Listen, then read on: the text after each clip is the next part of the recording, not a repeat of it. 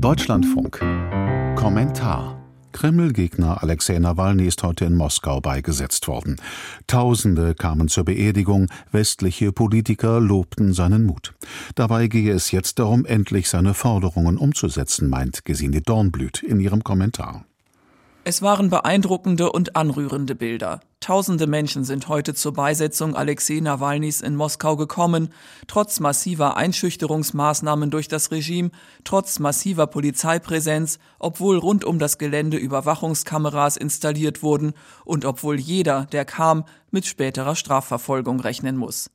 Tausende haben bewiesen, dass ihre Angst sie nicht lähmt, so wie Nawalny keine Angst gezeigt hatte.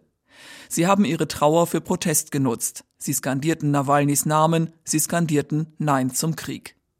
Die Bilder werden bleiben. Das zunehmend totalitäre Regime hat sie nicht verhindern können.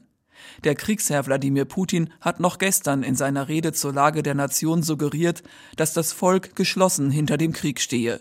Diese Behauptung widerlegt zu haben, ist der vielleicht letzte Triumph Nawalnys. In Russland sind die Möglichkeiten, etwas gegen Putin und den Krieg zu tun, auf ein Minimum geschrumpft, sofern man nicht im Gefängnis landen möchte. Vorrangig geht es heute nur noch darum, Anstand zu wahren, der Propaganda zu widerstehen, sich unabhängig zu informieren. Das ist weiterhin möglich. Es gibt noch keine umfassende Zensur. Putin zu stürzen scheint dagegen derzeit nicht möglich. Er hat alle Machtmittel in der Hand. In seiner Rede zur Lage der Nation hat Putin gestern Russlands und seine eigene Zukunft mit einem Sieg in der Ukraine verknüpft. Das heißt im Umkehrschluss, Veränderungen in Moskau sind nur möglich, wenn Russland seinen Angriffskrieg gegen die Ukraine verliert und seine Truppen aus der gesamten Ukraine abzieht, wenn die Kriegsverbrecher zur Verantwortung gezogen werden und wenn Russland Reparationen zahlt. Genau das hat Alexei Nawalny in einem Thesenpapier zum ersten Jahrestag des groß angelegten Überfalls auf die Ukraine gefordert. An dieser Stelle sind die westlichen Staaten an der Reihe. Heute ist ein Tag der Trauer und der Emotionen.